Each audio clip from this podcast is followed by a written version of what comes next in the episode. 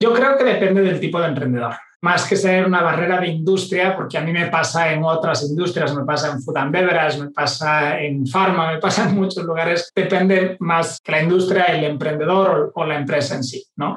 Yo la respuesta que digo es, pues también vivía sin teléfono celular y ahora no puedes vivir sin él. Amazing Retail es el espacio creado por GetIn la plataforma que cuida la salud de tus clientes y vendedores con su semáforo de saturación. Mide la ocupación de tu tienda en tiempo real y monitorea la distancia permitida. Fomenta la compra responsable y crece tu negocio. Solicita un demo en contacto.getim.mx. Para más información, entra a getim.mx y contáctanos. Recuerda que la información es poder. Bienvenidos a un episodio más de Amazing Retail Podcast. Antes de comenzar con el tema de hoy, no olvides seguirnos en Spotify y todas nuestras redes sociales, arroba getting-mx, donde nos puedes escribir todas tus preguntas o sugerencias sobre los temas que te gustaría escuchar en los siguientes episodios. Hoy vamos a hablar sobre las nuevas tendencias de tecnología para el retail. Y para desarrollar este tema invitamos a uno de los emprendedores más conocedores en la materia, para que nos comparta las claves que los retailers necesitan escuchar para mejorar el desempeño de sus puntos de venta.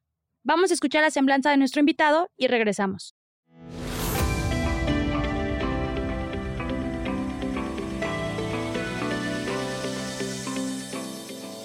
Hoy en Amazing Retail Podcast recibimos a Juan José Mora, CEO y co-founder de Atlantia Search, una startup que busca transformar la investigación de mercados Economista apasionado de los datos y la innovación tecnológica, fue reconocido en 2015 por Grupo Expansión como el Emprendedor del Año.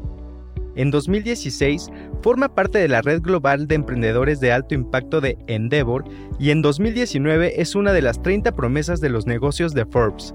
Ha participado como ponente en diversos foros. IX North America, el foro de investigación más importante de América, la Semana Nacional del Emprendedor, Startup Grind Powered by Google for Entrepreneurs y YLAI Network, entre otros.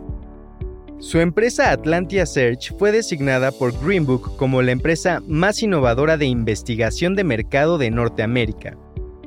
Bienvenido a Amazing Retail,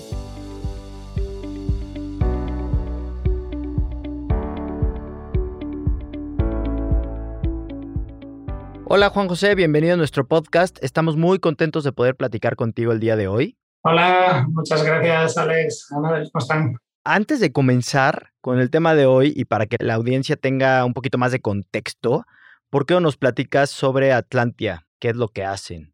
Atlantia Search es una empresa tecnológica enfocada en investigación de mercados. Hoy en día somos el marketplace de consumer insights más grande de Latinoamérica y básicamente lo que intentamos hacer es ayudar a nuestros clientes a entender mejor sus consumidores, sus marcas, sus productos, sus competidores, sus puntos de venta, etcétera, etcétera.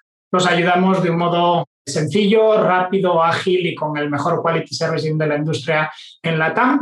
Y lo hacemos a través de meterle mucha tecnología tanto al proceso de compra, de experiencia de compra de una investigación de mercado y a la ejecución y a los productos que tenemos dentro de Atlantia. Buenísimo, Juan. Gracias por compartirnos. Ya entrando un poquito más en el tema, ¿cuál crees que sea el momento ideal para un retailer en conocer o saber en qué debe invertir en tecnología?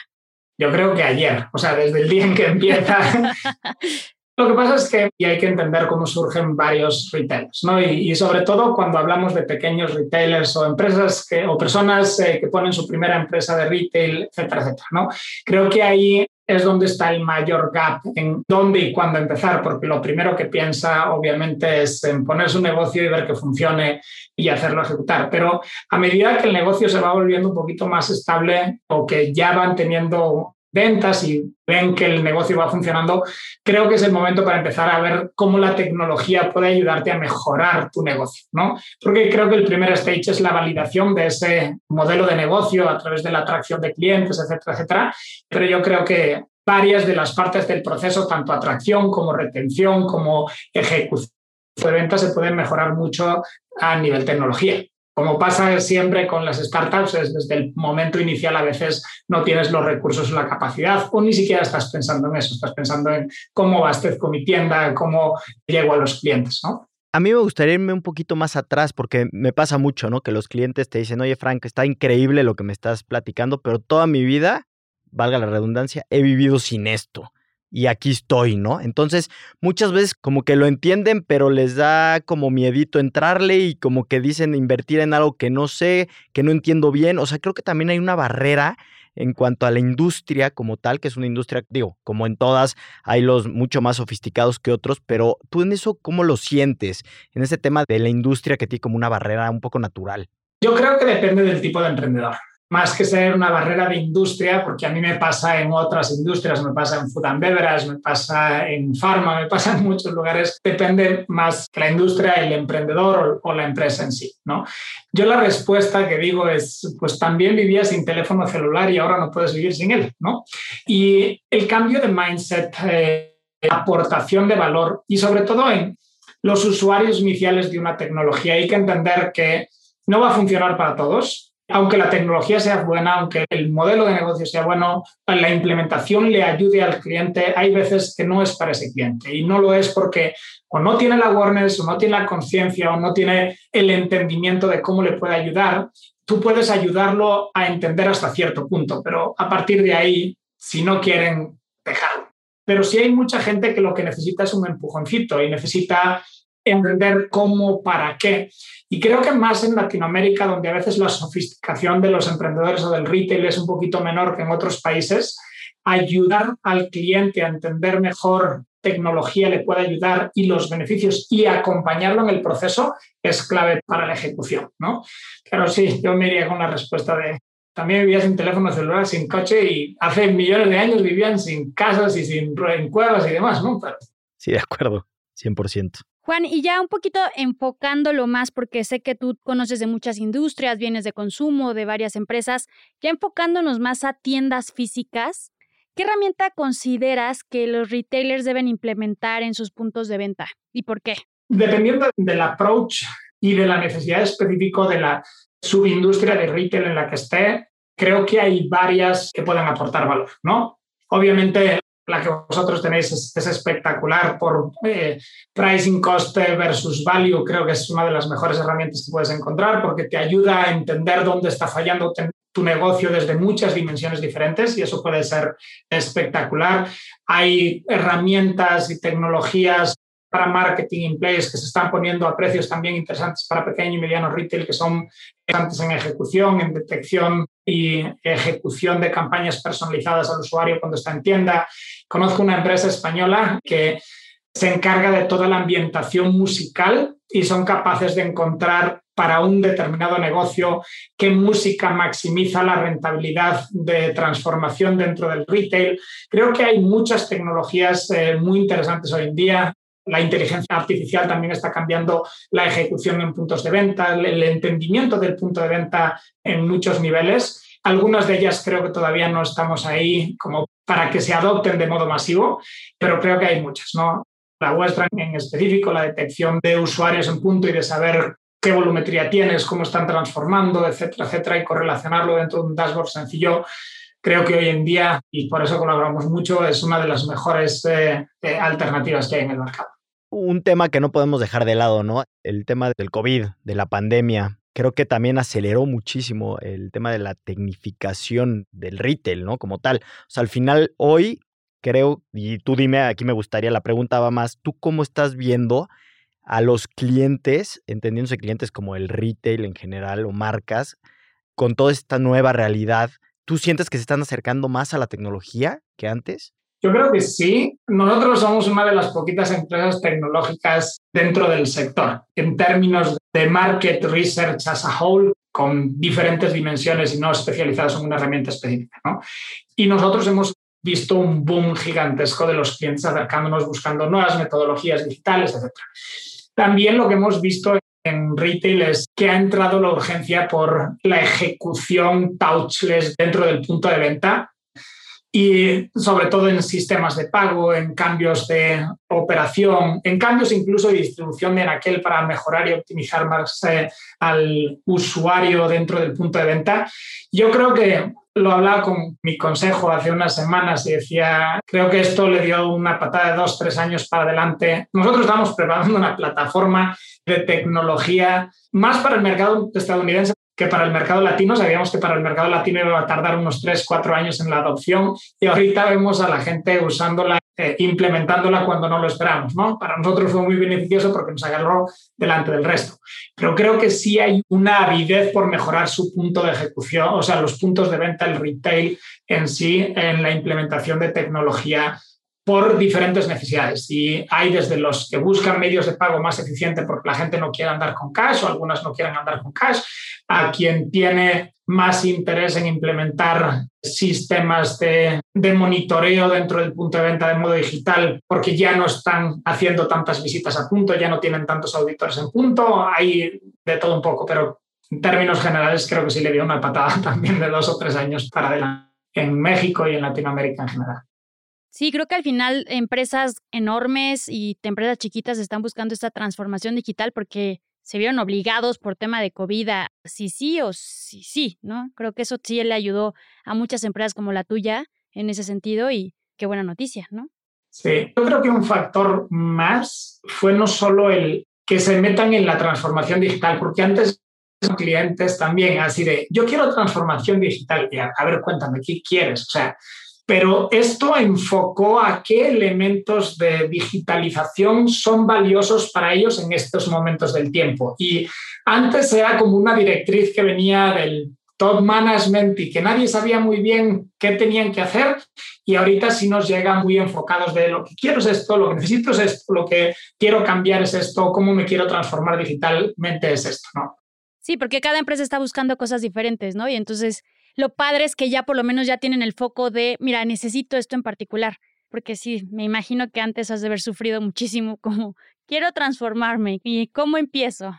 Las barreras de, es que yo toda, como decías, yo toda la vida lo he hecho así, ¿no? Sí, pero ahorita no puedes, ¿no? Y eso rompió la barrera y en cuanto ven que la cosa funciona, ya es un not going back, ¿no? Yo hacía, daba una conferencia el otro día en San Diego bueno, desde aquí, pero para la gente de San Diego y en Tijuana, y les contaba cómo personas mayores que nunca habían usado tecnología y que siempre le pedían a su familia cómprame algo por internet, esta pandemia cambió ese proceso para explícame cómo lo hago.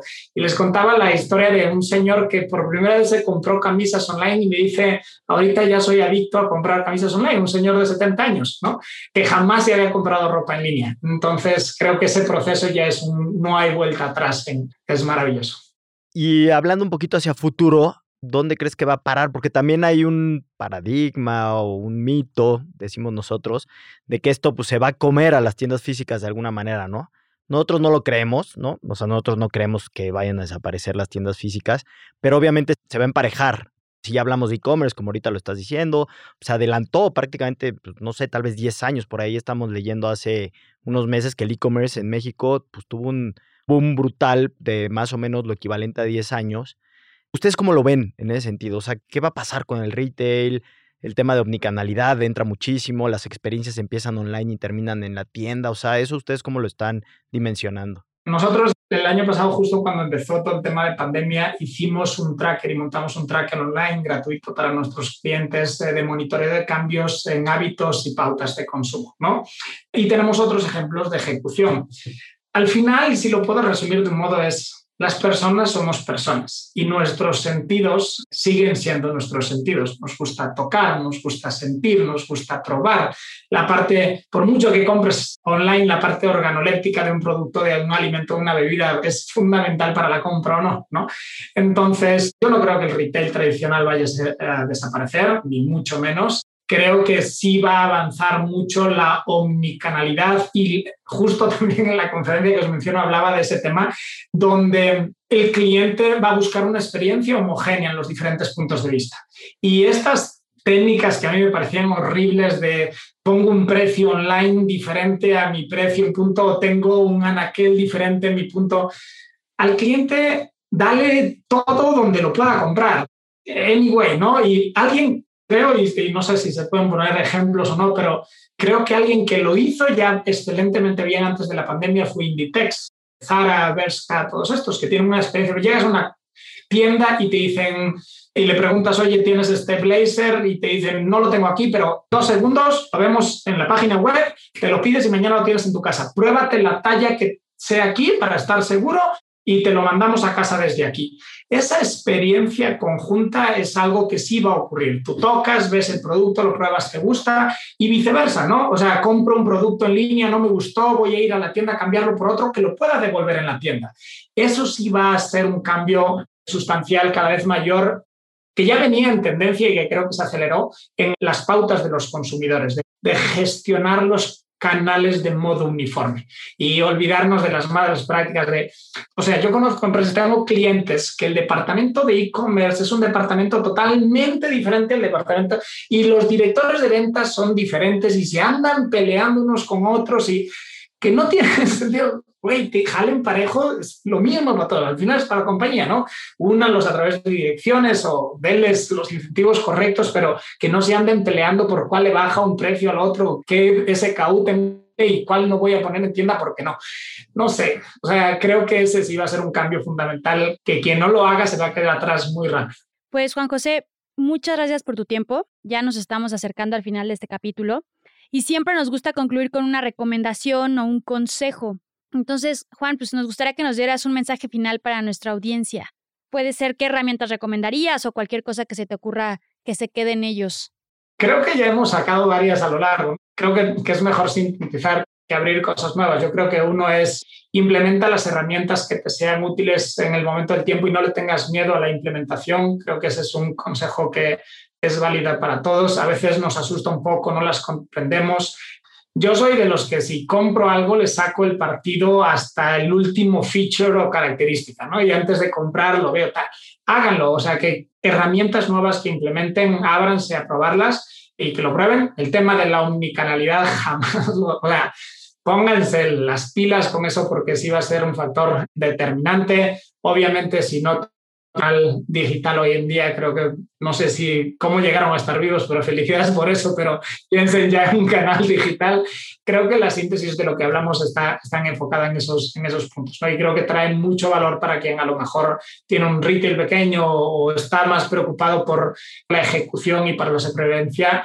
Yo siempre digo, si hay herramientas, utilidades o servicios que liberan tu tiempo y tu carga de trabajo, úsalas eh, y sácale el mayor partido porque optimizas tu negocio, te libera tiempo y la mayor parte de los negocios en México, a veces de retail chiquitos, son de subsistencia, ¿no? No piensan en crecer, piensan en mantenerse y porque no tienen tiempo para nada. Yo les digo, cualquier herramienta que les ayude a mejorar la optimización y gestión, implementenla ya. Muchísimas gracias, Juan. Pues muchas gracias, Juan. De verdad, estamos seguros que pues, todos estos consejos y comentarios van a ser de gran valor para todos los que nos escuchan. Y pues te deseamos el mayor de los éxitos, como siempre. Y pues estamos en contacto. Sí, muchísimas gracias a vosotros por invitarme y cualquier cosa estoy disponible para vosotros. Gracias. Muchas gracias por escuchar el episodio de hoy. Recuerda seguirnos en nuestras redes sociales arroba mx y compartir este episodio para que estos consejos lleguen a la persona indicada. Recuerda que en nuestra página de internet getteam.mx puedes consultar todos nuestros episodios y más artículos que te pueden guiar para crecer tu marca. Nos vemos el siguiente martes en punto de las 6 de la tarde con un episodio más de Amazing Retail Podcast.